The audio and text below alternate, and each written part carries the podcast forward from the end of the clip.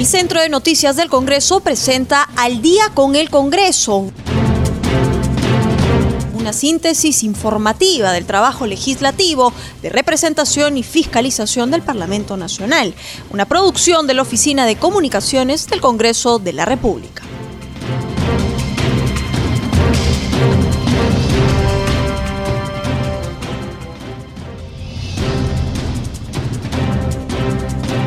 Buenas noches, bienvenidos al programa Al Día con el Congreso. Los saluda Rómulo Vargas y los acompañaré en esta hora informativa con las principales noticias del Parlamento Nacional. Y diversas bancadas del Congreso viajaron a su lugar de origen por semana de representación para realizar diversas actividades donde se reunieron con las autoridades locales y la población para conocer in situ la problemática que atraviesan. Recordar también que desde este domingo 31 de enero hasta el 14 de febrero, 10 regiones, entre ellas Lima, entrarán en una nueva cuarentena estricta, esto debido al nivel de alerta extrema que se encuentra debido al aumento de contagios del coronavirus. Y no se olvide de usar todos los protocolos para evitar contagios del COVID-19. Asimismo, tiene que llevar sus mascarillas, caretas faciales, mamelucos, lentes de protección, oxímetros, termómetro, alcohol en gel, portajabones en láminas, porta-alcohol y el porta mascarillas. En otras informaciones, la presidenta del Congreso, Mirta Vázquez, citó para este lunes 1 de febrero a una sesión de la Junta de Portavoces. La reunión se realizará desde las 3 de la tarde en la plataforma de sesiones virtuales del Congreso de la República. La citación fue remitida por el oficial mayor del Congreso de la República, John Pérez, a los representantes de las bancadas parlamentarias. La Junta de Portavoces está conformada por los miembros de la mesa directiva y un portavoz de cada grupo parlamentario.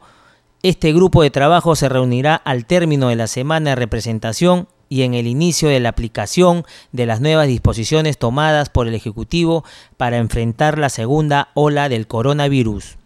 Legisladores de la bancada de Unión por el Perú realizaron una intensa labor en el marco de la semana de representación, pues sostuvieron distintas reuniones de trabajo para dialogar y escuchar a los representantes de la sociedad civil y funcionarios del sector público, el congresista Héctor Maquera Chávez sostuvo una reunión de trabajo con el director ejecutivo del organismo de formalización de la propiedad informal COFOPRI, Saúl Barrera, para analizar detalles del reglamento de la ley 31056 que tiene por objetivo establecer las disposiciones reglamentarias para la aplicación de la ley 31056, ley que amplía los plazos de la titulación de terrenos ocupados por sesiones informales y dicta medidas para la formalización.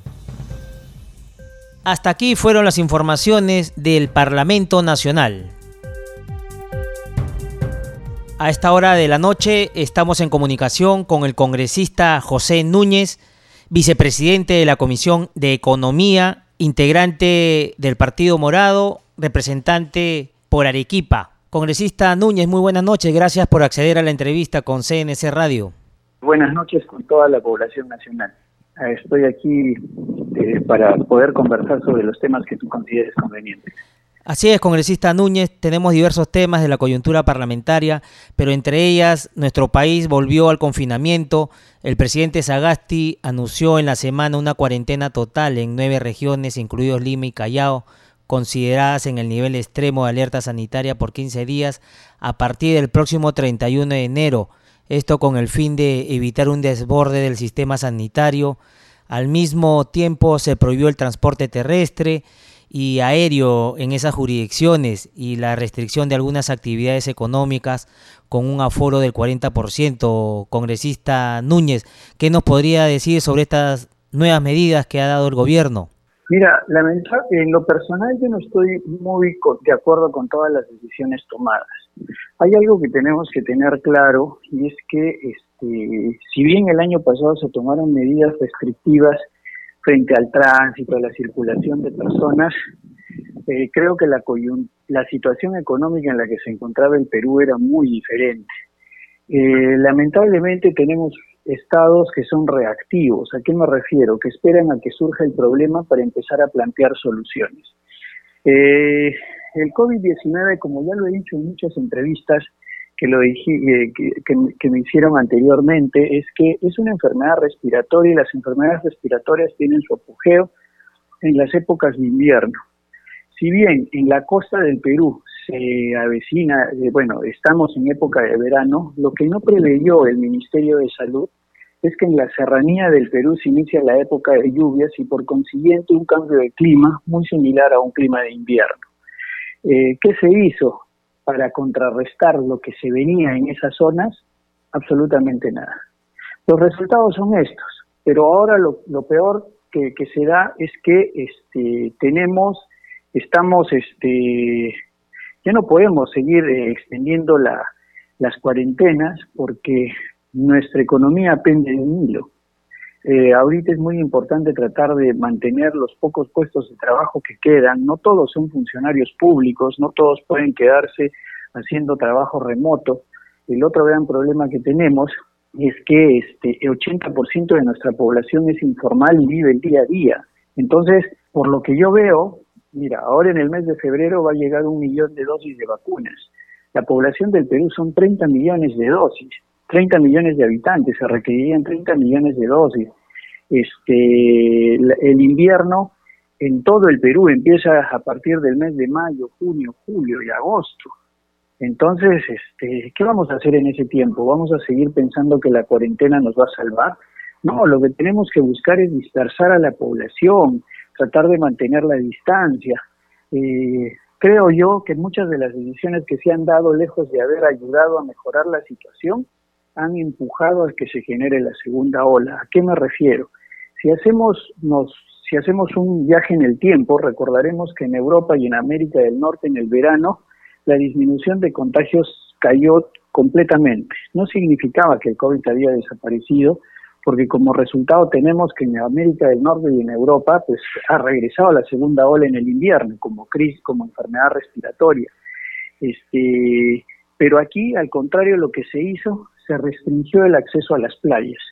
O sea, cuando lo que se debió de haber hecho en ese momento es prohibir el acceso a determinadas playas, que son playas cerradas, pero permitir que la gente pueda acceder a un litoral extenso que tenemos. Son kilómetros de playas a los que se puede acceder, llamando siempre a la responsabilidad social, a mantener el distanciamiento.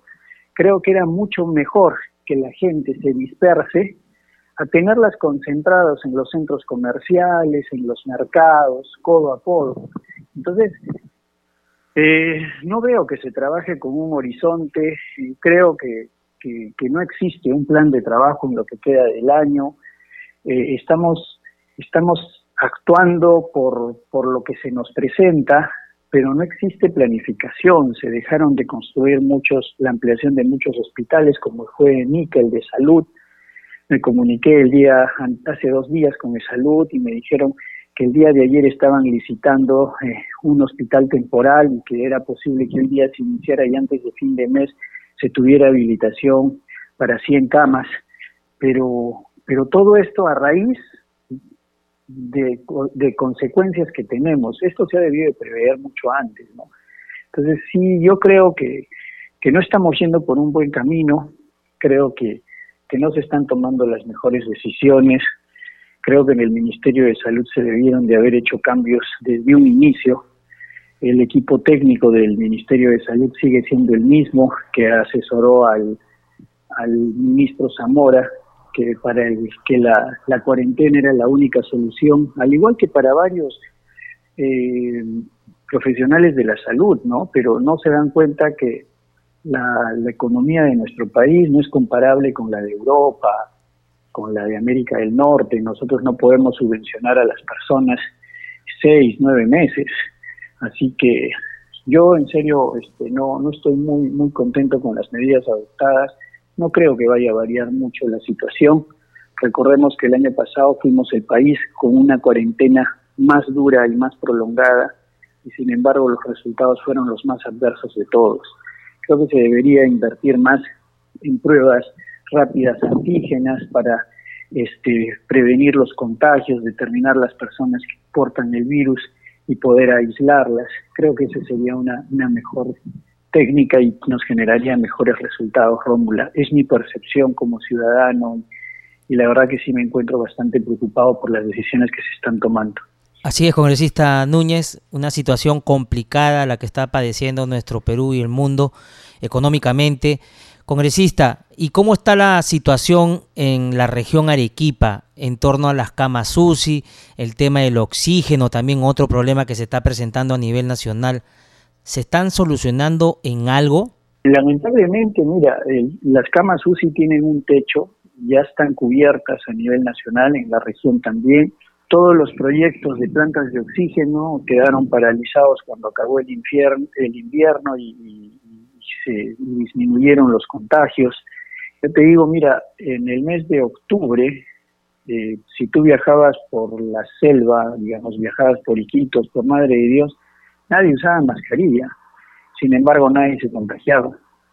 Este, y creo que lo mismo sucedió a nivel nacional, ¿no? Hemos tenido marchas, ha habido protestas, la congregación de miles de personas y se decía en los próximos 15 días se va a ver los resultados, pues nunca se vieron esos resultados porque, como te digo, el ambiente no era propicio, ¿no? Entonces, ahora, este, lamentablemente se está capeando el temporal con lo que se tiene, que es bastante escaso. Creo que poder solucionar las deficiencias hospitalarias y lo que se ha dejado de invertir en el sector salud en los últimos 30 años es imposible hacerlo en un mes, en dos meses eh, eh, eh, hay oxígeno en Arequipa, ahorita existen plantas, pueden proveer de oxígeno a las personas que lo requieran. Eh, sí se están dando muchos niveles, mucha gente que se está contagiando, pero gracias, bueno, con muchas de las personas que he estado en contacto, que se han contagiado, no han tenido mayores malestares. Así que esperemos cada vez pues sean mayores los las personas que que reaccionen de esta, de esta manera. Yo lo que sí recomendaría a la población es que tomen vitamina C. La vitamina C es súper buena para cualquier enfermedad respiratoria. La vitamina D también dicen que es la que provee los rayos solares, ayuda a fortalecer el organismo y a debilitar en algo siempre los virus que generan las enfermedades respiratorias. Así que tomen el sol en los sitios que se puede tomar y si no lo pueden hacer, pues eh, tomen vitamina D. Eh, creo que es lo que de, por lo que deberíamos apostar, ¿no? Tratar de reforzar el sistema inmunológico a través de vitaminas que deberían de ser otorgadas de manera gratuita por el Ministerio de Salud y por Salud. Eh, esperemos pues tomen una decisión de este tipo. Así es, congresista Núñez, como usted muy bien indica, la vitamina C y la D ayudan a fortalecer un poco el sistema inmune de la población y las frutas, no olvidarse de las frutas, ¿no? Tan ricas ellas y con bastantes vitaminas también. Congresista, y en el tema económico, la entrega de este bono de 600 soles para las familias vulnerables de las regiones que deberán acatar el confinamiento absoluto, ¿ayudará en algo a mantenerse en estos 15 días de confinamiento? Yo creo que algo ayudará, pero no va a solucionar el problema. Creo que todos somos todos somos reales y sabemos que lo único que nos puede ayudar a solucionar un problema es tener un ingreso permanente y constante en el tiempo. Y eso es proveído por un empleo.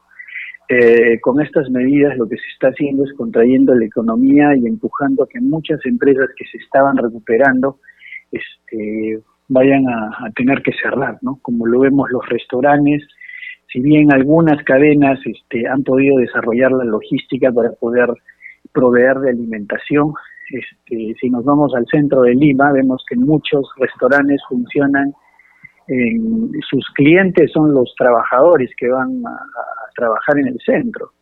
Y si ahora se restringe el trabajo, pues eh, no va a haber manera que esas empresas puedan hacer delivery porque las personas no están trabajando, van a hacer trabajo remoto desde su casa y es probable que este trabajo remoto se prolongue para muchas de estas de estas oficinas. Entonces, eh, creo que sí, este, el panorama es bastante triste y, y esos son puntos que no se toman en cuenta cuando se toman todas estas decisiones. ¿no? Hay que buscar decisiones que sean equilibradas no digamos una no, no decisiones extremas que aparentemente nos van a dar tranquilidad, pero no van a solucionar ningún problema. Congresista Núñez, el ministro de Economía, Waldo Mendoza, ha sido positivo en las cifras económicas. Ha manifestado que se crecerá en el 10% este año, pese a las medidas dispuestas contra la segunda ola de contagios. ¿Cree usted que esto sea así? No, yo lo dudo. Este, yo lo dudo mucho, porque esa cifra, esa proyección de crecimiento estaba en función al año pasado, teniendo en cuenta que este año iba a haber vacunación durante el primer trimestre y este no iba a haber cuarentenas. Y en la actualidad sí está habiendo cuarentenas, no se sabe hasta cuándo se va a hacer y como los como les digo, este vamos a tener un millón de dosis en el primer trimestre y los ocho millones de dosis siguientes van a llegar en el mes de septiembre y el invierno que nos viene a nosotros ahí va a venir ahí en realidad va a venir la segunda ola para nosotros y no tenemos no tenemos cobertura, no tenemos vacunas, ¿qué vamos a hacerlo? Si ahorita estando en condiciones favorables como es el verano, que en Europa, como les digo, en verano el índice de contagios disminuyó tremendamente y pensaron que había desaparecido el virus y en el invierno ha regresado. Lo mismo va a suceder aquí. Entonces, este, creo que no estamos tomando las buenas decisiones. Hay gente que vive generando el pánico, les genera beneficios y salen a la palestra dando este, comunicaciones que, siguen sembrando terror, pero, pero no estamos solucionando nada. A mí sí me, preocupa bastante y yo creo que, vamos a terminar en el mejor de los casos igual que el año anterior. Vamos a, decrecer en función al año 2019. Les aseguro que en el primer trimestre los puestos de, de trabajo que se generaron y casi se habían recuperado en el último trimestre, se van a volver a perder en este trimestre. Recordemos que cuánta gente vive del comercio del verano. Así es. Y, ahora no lo va a poder hacer. Congresista Núñez. Eso es un atraso. Congresista Núñez, panorama complicado ¿no? en el ámbito económico para nuestro país. Esperemos se revierta este tema y pase pronto el tema de la pandemia, aunque hay expertos que indican que este tema tiene para rato Ojalá se supere pronto, pero bueno, hemos tenido hace buen tiempo nuestra economía estable, con sus altibajos, pero ahí hemos estado pasándola. Pero el sector salud ha sido un poco descuidado también, ¿no, congresista? Efectivamente, creo que es, lo que nos está pasando la factura en este momento. Este, el descuido, la falta de, de inversión en el sector salud este, nos ha generado este problema creo que es una, una enseñanza que nos queda para el futuro, que una de las grandes prioridades de todo Estado debe ser y nunca debe de ser descuidada la salud y la educación. Así que esperemos pues este, nuestras autoridades asimilen lo aprendido, pues si no esperen a que si se vuelve a recuperar la salud digan, ah, ya no es necesario invertir en nada, desmantelemos los hospitales como se estuvo haciendo y ahora y ahora nuevamente tenemos el problema pues nadie dice nada, ¿no? Así es, congresista Núñez. Congresista Núñez, y cambiándole de tema, si nos podría contar sus actividades por la semana de representación, ya estamos terminando justamente, ya estamos viernes ya terminando la semana. Sí, efectivamente, bien, esta semana yo estoy en la ciudad de Arequipa, eh, he tenido reuniones con este, varios alcaldes, eh, dentro de ellos el alcalde provincial de Arequipa, todos demandan eh, la inversión de de proyectos de inversión, necesitan, los municipios se han quedado sin recaudación prácticamente porque todo la gran mayoría de, de contribuyentes de, los municipios no ha podido cumplir en los plazos establecidos el pago de sus impuestos y es entendible, así que estaban pidiendo que se les pueda ampliar un poco el canon eh, para que ellos puedan este, poder optimizar esos recursos en beneficio de la población. Eh, algunos municipios, lo cual sí es bastante lamentable. Este, he encontrado que hay, hay lugares que tienen 150 años de creación y al día de hoy no tienen agua y desagüe. y eso es lamentable. Vamos a cumplir 200 años. Miren, estos distritos tienen 150 años de, creación y no cuentan con agua y desagüe. Eh, eso es una pena. Eh, no se priorizan los las grandes necesidades de la población, que en realidad son estas. que van acompañadas de lo que es salud y educación, porque no podemos hablar de salud si no si hay gente que no cuenta el día de hoy con agua, este no cuenta con las necesidades básicas cubiertas, ¿no? Entonces, este, en eso tenemos que trabajar, en compromiso con estos distritos para poder impulsar los expedientes técnicos que ya se encuentran en el Ministerio de Vivienda y que por lo menos pues puedan salir este año, ¿no? Eh, el día de hoy estoy en la provincia de Islay, he ido a, tengo una reunión con el alcalde a mediodía y, bueno, este es escuchar eh, el planteamiento de sus necesidades y de su problemática para ver cómo podemos ayudarlos desde el legislativo eh, dentro de nuestra capacidad de digamos, de, gestión, servir de puente con el Ejecutivo para que se puedan viabilizar las obras de, interés nacional, porque al final son regiones y provincias que, demandan derechos y, que tienen que ser atendidos. Así es, congresista Núñez, arduo trabajo la que está realizando usted por su región.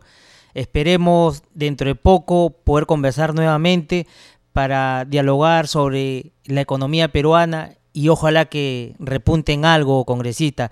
Muchísimas gracias por haber estado con nosotros. Gracias, Rómulo, por la entrevista. Este, muy buenas noches para toda la población nacional y este, no bajen la guardia. Ya saben, el uso de mascarillas ayuda a disminuir el riesgo de contagio. El lavado de manos siempre después de haber salido a la calle y de ingerir alimentos. Cuídense, que cuidándose ustedes, cuiden a los seres que más quieren. Un fuerte abrazo para todos y buenas noches. Congreso en redes. Ahora damos pase a nuestro segmento Congreso en redes en la línea telefónica. Estamos en comunicación con nuestra colega del Centro de Noticias del Congreso, Estefanía Osorio, para que nos cuente las actividades de los congresistas en las redes sociales. Adelante, Estefanía, buenas noches.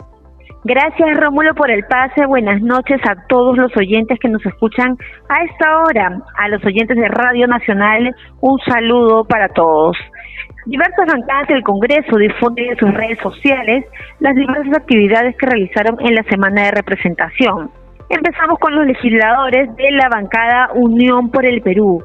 Realizan una intensa labor en el marco de la semana de representación, pues sostuvieron distintas reuniones de trabajo para dialogar y escuchar a los representantes de la sociedad civil y funcionarios del sector público.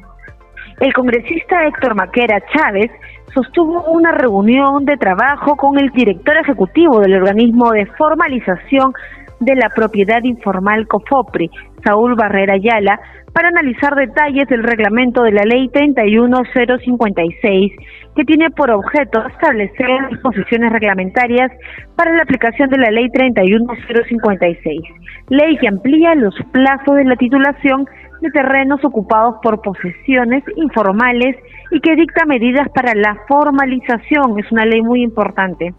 Y seguimos con el congresista José Núñez Salas, como parte de sus funciones de representación. Visitó el distrito de Yura para dialogar con el burgomaestre Néstor Chicaña Nina, quien gestiona en la actualidad diversos proyectos para dotar de agua y desagüe a este distrito. Por su parte, en la provincia constitucional del Callao, el parlamentario Miguel González Santos se reunió con el rector de la Universidad del Callao, Roger Peña Guamán, para conversar sobre la búsqueda de apoyo financiero para la construcción del cerco perimétrico de la sede de Ventanilla. Además, se intercambiaron ideas en torno al proyecto de ley de incremento de la renta de aduanas, todo ello con la finalidad de que la UNAC llegue a más jóvenes chalacos. Durante el tercer día de la semana de representación, los parlamentarios de Acción Popular realizaron diversas actividades de representación de la población, con el fin de buscar solución a los problemas más sentidos de los ciudadanos, como la falta de servicios básicos, salud y seguridad. Por último, el congresista piurano Franco Salinas López llegó hasta el distrito de Bellavista para conversar con la autoridad de DIL y conocer la situación física del canal. El lugar se llama El Boquerón de Núñez en el asentamiento humano nuevo por venir. También quería destacar otra noticia más que es del congresista Walter Benavides. El congresista Benavides llegó hasta la localidad de Cortejana el distrito más alejado de Selendín, Cajamarca. En ese lugar, el parlamentario participó de la reunión de concertación interinstitucional para el desarrollo económico local en un marco de gestión municipal. Hasta aquí llegamos con Congreso en redes. Rómulo, no se olviden de seguirnos en nuestras redes sociales. Estamos en Facebook, Instagram y Twitter. Nos encuentran como Congreso Perú. Adelante contigo, Rómulo. Gracias, Estefanía. Nos reencontramos el día lunes. Buen fin de semana. Nos vamos a un corte comercial y ya retornamos con la congresista Carmen Omonte de APP. Volvemos.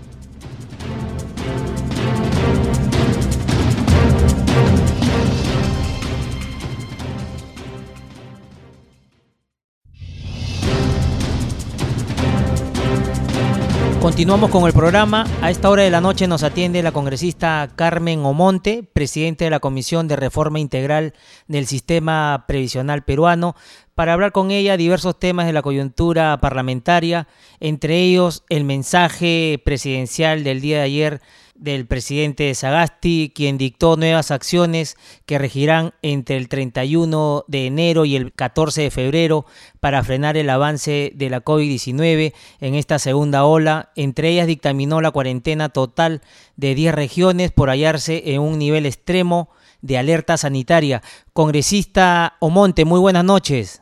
Muy buenas noches, Rómulo, y gracias por la entrevista. A usted, congresista, ¿qué reacciones nos puede brindar ¿no? en torno a las declaraciones, mensaje presidencial del señor Sagasti? Eh, bueno, creo que eh, más que como congresista, en general como ciudadanos, tenemos que acatar las eh, normas que, que ha dado ya el gobierno. Estamos en una situación sumamente difícil. Podemos o no estar de acuerdo eh, sobre las medidas, pero tenemos que asumirlas con responsabilidad. Evidentemente, eh, la realidad a la que nos estamos enfrentando, ya de no tener camas UCI en el país, de tener a centenas de, enfermos ya de gravedad esperando a la posibilidad de una cama, al oxígeno, eh, el número de, de, fallecidos que estamos teniendo en estos últimos días hacen que todos lo asumamos realmente como una responsabilidad y buscando el bien común. Sí hubiera sido más importante también que se nos defina con más detalle eh, ¿no? en diversas acciones ya eh, productivas con respecto a la, a la, población y también si se ha mejorado el, el acceso al bono por parte de la eh, de las bases de datos que tiene el gobierno Recordemos de que en las anteriores entregas de bonos del presidente Vizcarra, muchísimos, muchísimos han quedado fuera, eh, a pesar de que se les eh, decía que sí tenían acceso, ¿no? Entonces creo que hay varios temas que se tienen que corregir, pero por ahora nos compete como eh, población acceder a esta a estas medidas y cumplirlas con toda responsabilidad. Y hay un tema así pendiente, que es el tema del cronograma electoral.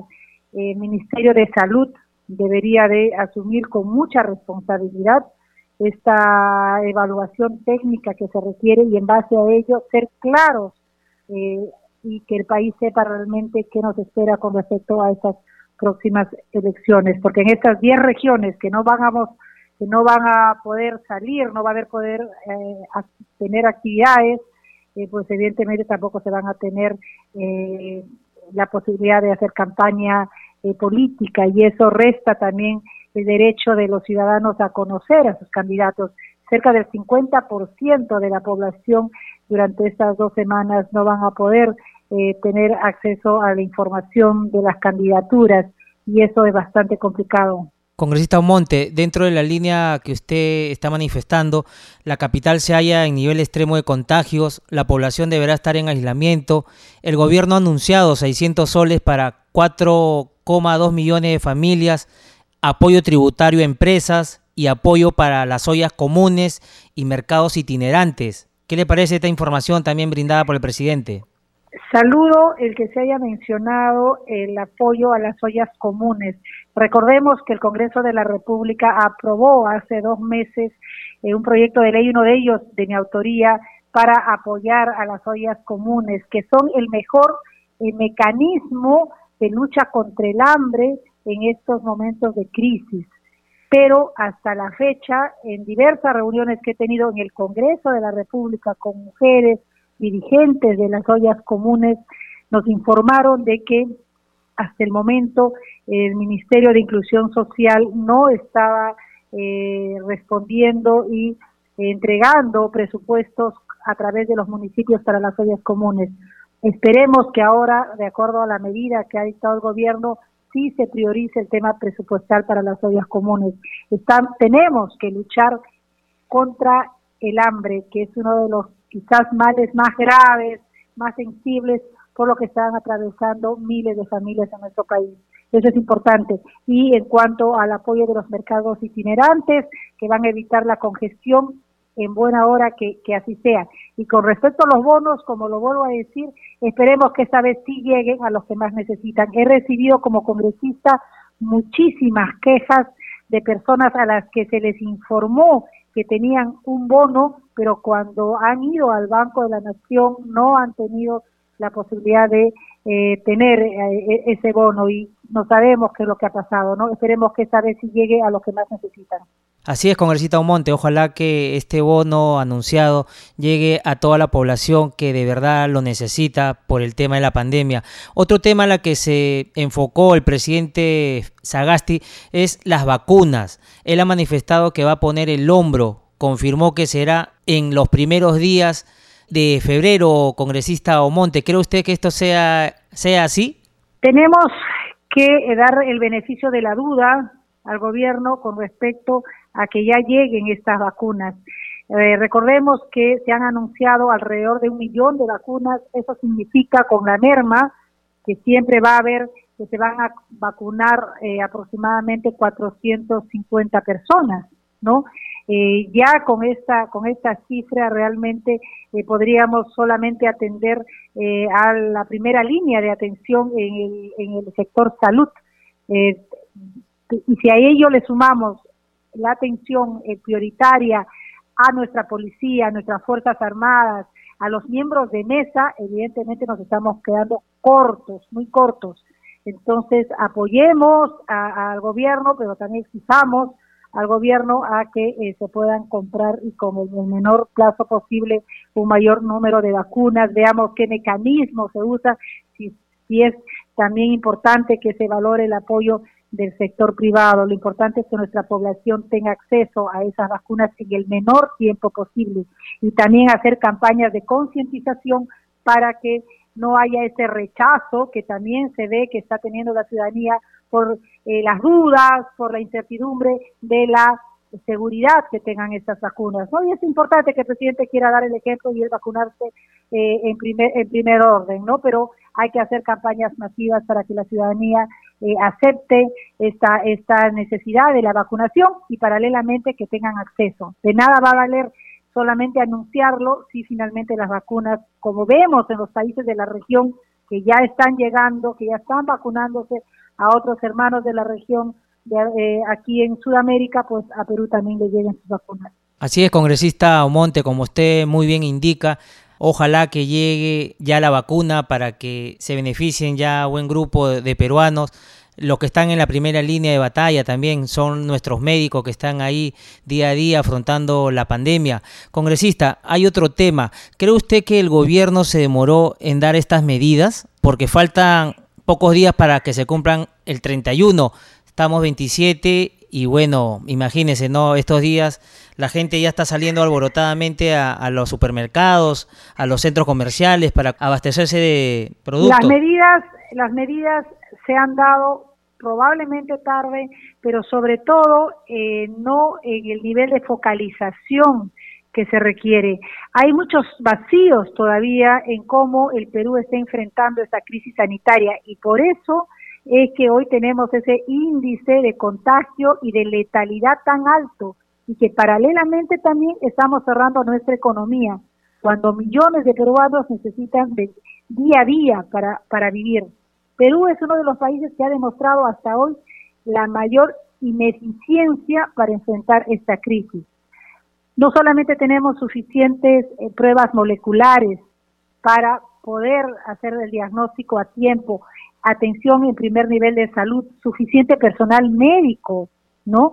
Eh, capacitación para nuestro personal médico, equipos, oxígeno, cuántos hospitales temporales se contrataron, se alquilaron en diferentes regiones del país y también ya se desarmaron al poco tiempo.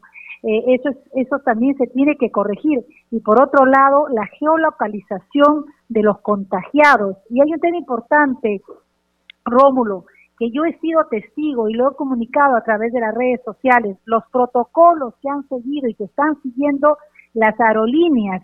Yo he subido a tres vuelos, a tres vuelos nacionales en los que me han dado la declaración jurada, en el caso de LAN, de LAN Perú, recién cuando he estado en el vuelo. O sea, ya cuando estoy en el aire nos han entregado las declaraciones juradas y en ese momento recién las personas pueden decir si tienen algún síntoma o no. En uno de esos vuelos tuvimos que esperar en el aeropuerto ya aterrizando en Lima para que viniera en una ambulancia del MINSA y se llevara a un sospechoso de COVID. Eso no puede pasar. ¿Qué controles está teniendo el MINSA de los protocolos que están teniendo esas empresas? Y es por eso que el contagio también se está teniendo esa magnitud tan terrible como la que estamos teniendo en nuestro país. Congresista Omonte, muchísimas gracias por haber estado con nosotros en el programa Al Día con el Congreso. Muchas gracias, bendiciones para todos y a cuidarse. Continuamos con el programa y a esta hora de la noche estamos en la línea telefónica con el congresista Eduard Zárate de Fuerza Popular, representante por la región Piura. Congresista Zárate, muy buenas noches. Rómulo, buenas noches. Gusto saludarte. Buenas noches a tu público que te escucha. Buenas noches. Igualmente, congresista. Congresista, en la semana el presidente Sagasti anunció una cuarentena total en nueve regiones, incluidos Lima y el Callao, consideradas en el nivel extremo de alerta sanitaria por 15 días a partir del próximo 31 de enero hasta el 14 de febrero. ¿Qué opinión le merece las medidas dadas por el gobierno, congresista Zárate? Bueno, eh, consideramos que son medidas que se han tomado en función a los informes que las entidades regionales han, emitido, eh, básicamente que tienen que ver con, con, las direcciones regionales de salud que están adscritas al Ministerio de Salud. Y, y, entiendo que cada, cada ente regional ha emitido los informes en los cuales se refleja en la decisión que Sagasti, el presidente Sagasti ha dado con respecto a estos 15 días prácticamente de regreso a, a cuarentena algunas regiones.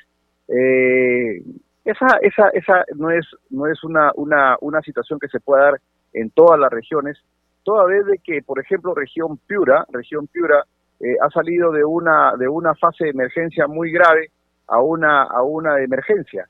¿no? Eh, dice consecuentemente que hay una reacción por parte de la población, por parte de las autoridades. Evidentemente que la, la agremiación del sector salud siempre va a estar eh, opinando y solicitando las medidas extremas, pero esas tenemos que confrontarlas con la otra realidad, la que está en la otra, en el otro lado de la orilla. Es importante bien jurídico, la salud, pero en estos momentos igual de importante es el tema del trabajo. La gente en Piura no quiere bonos, la gente en Piura no quiere hacer filas y aglomerarse e infectarse nuevamente. Lo que acá están dando es regímenes especiales para que puedan laborar y consideramos que Piura está apta para poder laborar. laborar. Eh, entendemos que esta pandemia va a seguir creciendo, pero no es por responsabilidad de la población a la que se le quiere poner a su cuenta y a su crédito el confinamiento nuevamente, cuando aquí ha habido, la verdad, una mala aplicación de un gobierno, de estos gobiernos que han estado ejerciendo el turno de, de dirigir los destinos del Perú y no han tenido una reacción rápida e inmediata ya no golpeó, ya no golpeó la pandemia en la primera etapa del año 2020 y nos ha dado un chance como para poder implementar una reacción temprana, ¿no? En donde en donde hay que hay que hay que recurrir a esta a este sistema de postas médicas de centro de salud donde no llegue el gobierno. En ese sentido creo que le hemos dado un, un espacio de respiro a la enfermedad para que pueda volver más agresiva en función a la, a la, a la, a la, no sé si a la omisión que el gobierno ha tenido frente a la lucha contra la pandemia y que se vuelve agresiva por la falta de una toma de decisión que antes de, estar pensando en hospitalización, implementación de equipos de, de, de, de UCIs o, o, o, de equipos de oxigenación artificial, debieron haber pensado precisamente dónde, dónde se origina la enfermedad, que es en la cuadra, que es eh, en el barrio, donde hay un centro de salud, donde hay una posta médica y donde allí no ha llegado lamentablemente el gobierno, motivo por el cual esta mala praxis de lucha frontal contra la COVID tiene como propósito ponerle a la factura eh, a, la cuenta y el riesgo de la comunidad, de la sociedad, de la población, lo que el gobierno no ha hecho. Lo que pretende el gobierno, al final de cuentas, es que esta fortaleza de rebaño, resistencia de rebaño, pueda dar, mandarnos a nuestras casas y ellos seguir pensando en una equipación, en un equipamiento pues, de, hospitalización y de cama UCI, que ya se ha dicho hasta la saciedad, no va a haber cama para tanta gente, por lo que se dio haber pensado en el plan A, hagamos una acción, una reacción, una intervención temprana, que es presupuestar recursos para que puedan atenderse la gente en, el, en, en, la posta médica, en el centro de salud del barrio, en fin, en un puesto de atención rápido que, que, hay eh, en, en, las, en, las, en, los barrios, en los asentamientos humanos, en los distritos y en las provincias. Allí no ha llegado. Yo soy de Sechura y Sechura tiene un hospital, tiene un, un, centro de salud 1-4 y, y tiene equipamiento. Hay inversión de la municipalidad, hay inversión de la municipalidad y han hecho un centro de hospitalización hay un fondo privado que ha comprado la cámara, ha comprado el equipo criogénico, el tanque criogénico, tiene oxígeno. Sin embargo, estas normas burocráticas benditas o malditas dicen de que acá no puede haber hospitalización porque es un nivel 1-4. Es decir, hay infraestructura hospitalaria, hay equipamiento de, de oxígeno, están ahí todas las redes instaladas. Sin embargo, Ministerio de Salud dice, no teniendo la condición de 1.4, no se puede hacer hospitalización. ¿Qué contradictoria es la vida? ¿Qué contradictorio es el gobierno? ¿Qué contradictoria es la realidad? Que habiendo infraestructura, habiendo material, habiendo vida, que es oxígeno, se prive, por ejemplo, en este centro de salud, que se pueda hospitalizar donde hay condiciones, donde hay infraestructura, donde hay material, donde hay recursos, donde hay logística y lamentablemente no se puede actuar con eficacia y eficiencia por la burocracia del gobierno, por la recomendación de los funcionarios del Ministerio de Salud, dicen que por las normas existentes. Congresista Zárate, el sistema de salud ha colapsado en nuestro país. Es lamentable ver cómo las personas hacen colas para una cama UCI. El tema del oxígeno también es otro de los grandes problemas que estamos padeciendo. El jefe del Estado ha señalado también que el proceso de vacunación comenzará en febrero tras recibir en los próximos días el primer lote de un millón de dosis del inmunizante elaborado por el laboratorio chino Sinopharm. ¿Cree usted que esto ya sea cierto, congresista? Bueno, nosotros tuvimos una reunión con el presidente Sagasti el viernes pasado, o sea, hace siete días, y nos dijo que en ocho o nueve días estaba llegando la, primera remesa del millón de dosis que habilitaría a, vacunar a 500 mil peruanos. Ocho o nueve días y no se tiene conocimiento de que estos han sido embarcados quiero guardar la fe y la esperanza que estos, estos, estas vacunas van a llegar. Sin embargo, entre lo dicho por el titular del pliego, por el presidente y la realidad, vista mucho del interés o de la intención frente a los resultados que ellos puedan tener. Dios nos coja confesados, pero consideramos de que los términos que ellos proyectan no son los que se adecuan a una realidad y ellos sabrán por qué, cómo manejan sus gestiones, cómo manejan ellos sus relaciones y consideramos que su relación de gobierno a gobierno o de gobierno a, la industria que ejecuta este, esta vacuna no se está ejecutando de la, de la, de la mejor forma que, que convenga a esta coyuntura sanitaria que los peruanos estamos viviendo. Es decir, no quiero equivocarme, ojalá me equivoque, va a seguir postergándose la llegada de esta vacuna, y mientras se implementa el sistema para repartirlo, administrarlo, distribuirlo en todo el Perú, un buen tiempo más va a pasar. Y eso es lo que se espera y seguramente esa presión o depresión genera también en la población desánimo, desesperación, proclive a la enfermedad que adquieren y que hace pues que los muertos vayan incrementándose día a día, lamentablemente. Congresista Zárate, ¿cree usted que el gobierno se adelantó en dar la fase 4 de la economía peruana? Yo considero que fue una medida que se implementó en función a las circunstancias que así correspondían. Hemos dicho, y el gobierno donde tendría que ejercitar una mayor comunicación es, en, así estamos hechos los peruanos, es de que nos digan hasta la saciedad el modo y forma cómo debemos nosotros respetarnos.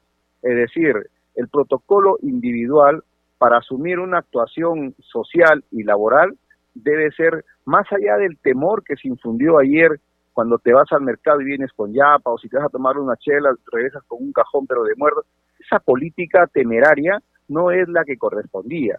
Lo que correspondía es ponernos en nuestro chip, en nuestro disco duro, que la mejor forma de que nosotros tenemos para luchar contra esta enfermedad es el distanciamiento social, es la mascarilla, el lavado de manos, es el alcohol, porque mientras nosotros estamos esperando que la vacuna va a llegar, nosotros tenemos que ser conscientes de que la realidad económica va a afectar. Consecuentemente, ya lo he dicho en una oportunidad, población que no trabaja no la va a matar el COVID, sino el hambre.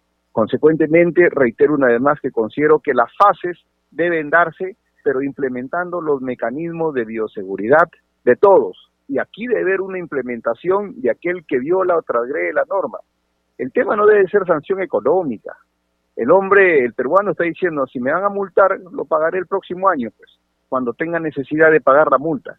Pero si se implementa un mecanismo un poco más ejercitarle a las Fuerzas Armadas, a las Fuerzas Policiales, mayores facultades para que puedan exigir que la gente pueda cumplir y 24 a aquel irresponsable que no cumple con los procedimientos de bioseguridad, seguramente le hubiesen hecho un mejor, una, hubiésemos, hubiésemos tenido un mejor resultado. Pero sancionar al capitán Cuevita porque cuadró y, pechó a un, a, un, a un renuente o a un desobediente o un irrespetuoso de las normas, quitas el principio de autoridad probablemente. Yo considero que las actividades de trabajo, las actividades laborales, las actividades productivas, discrepando seguramente con el gremio médico, eh, tienen que seguirse dando en los aforos que ya han sido debidamente evaluados y que han sido puestos a consideración mediante dispositivos legales. Aforos del 20, el 30, 40%, considero que harían subsistir a una economía que ha sido duramente golpeada. Y me estoy refiriendo a la economía del pequeño y mediano empresario. No me estoy refiriendo a la economía del minero. No me estoy eh, refiriendo que son grandes grupos económicos de poder, representados en 6, 7, 8, 9, 10 personas jurídicas. No me estoy refiriendo al sector productivo de la pesca, que han trabajado en forma normal. Estamos hablando de los que no han trabajado en forma regular. La tiendita, el, el, la bodeguita, el hotel, eh, en fin, esa gente se ha visto seriamente afectada. Los artesanos, Piura está hoy día en un punto, en un punto de temporada alta que la faja marino costera de Piura, compuesta por la, por la, por el cinturón hotelero, no son de grandes, de grandes empresas. Están hechas por familias que han formado su pequeña o mediana empresa hotelera y hoy día están endeudados porque han asumido compromisos para, los, para la compra de, de los equipos de bioseguridad y también para el estudio de los protocolos y hoy día las tienen las, las playas cerradas. Y la realidad de Piura es totalmente diferente con la realidad de Lima. Mientras los alcaldes de Lima le exigen al gobierno cierren las playas, obviamente. Hay playas de, de, de, Lima, Callao, Lima, Chorrillos, para cuántos cuántos limeños son, pues. Creo que son 12, 13 millones de limeños.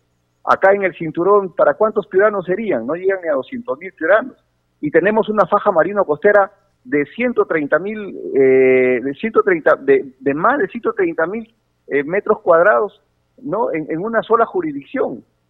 Entonces, es una, y acá los alcaldes, la sociedad civil, los empresarios, especialmente los alcaldes, le piden al gobierno abrir con aforos estas playas porque estas jurisdicciones dependen del 90% de sus ingresos de actividades turísticas como las que hemos mantenido el día de anteayer con la ministra de Comercio Exterior y Turismo, y es, se ha sincerado que son realidades totalmente diferentes. Los alcaldes de Lima piden al gobierno cierren sus playas porque la densidad poblacional hace que eso se sobrepoblacione y las autoridades de Piura están pidiéndole, exigiéndole, rogándole al gobierno que abra las playas porque el aforo está debidamente garantizado. Es una población mucho, mucho menor, la décima parte menor a la de Lima, que consecuentemente puede hacer que estas em, pequeñas empresas o medianas empresas familiares puedan tener una actividad y precisamente ellas se encuentran dentro de la cuarta fase de la reactivación económica por la cual usted me pregunta. Congresista Zárete, muchísimas gracias por haber estado en el programa con nosotros. Rómulo, muchas gracias, siempre a disposición. Yo soy de Sechura, mi querida provincia de Sechura hoy día cumple 27 años de elevación a la categoría de provincia, es la provincia más joven de mi querida región Piura. Y a mis hermanos sechuranos que están en otro lado, fuera de mi querida Sechura, en Lima, en otras regiones, expresarle nuestro saludo. Acá seguimos respetando los protocolos, seguimos utilizando los elementos de bioseguridad. Dios nos acompañe ganándole la lucha a este mal que aqueja al mundo, que aqueja a los peruanos y que aqueja a toda la, a toda la humanidad. Gracias, Rómulo. Buenas noches. Ya no hay tiempo para más, solo para recordarles que nuestro horario en Radio Nacional es a partir de las 7 de la noche. Con nosotros será hasta el día lunes. Muy buenas noches. El Centro de Noticias de Congreso presentó al día con el Congreso una síntesis informativa del trabajo legislativo de representación y fiscalización del Parlamento Nacional, una producción de la Oficina de Comunicaciones del Congreso de la República. Los invitamos a visitar nuestras redes sociales y sitio web www.congreso.gov.pe.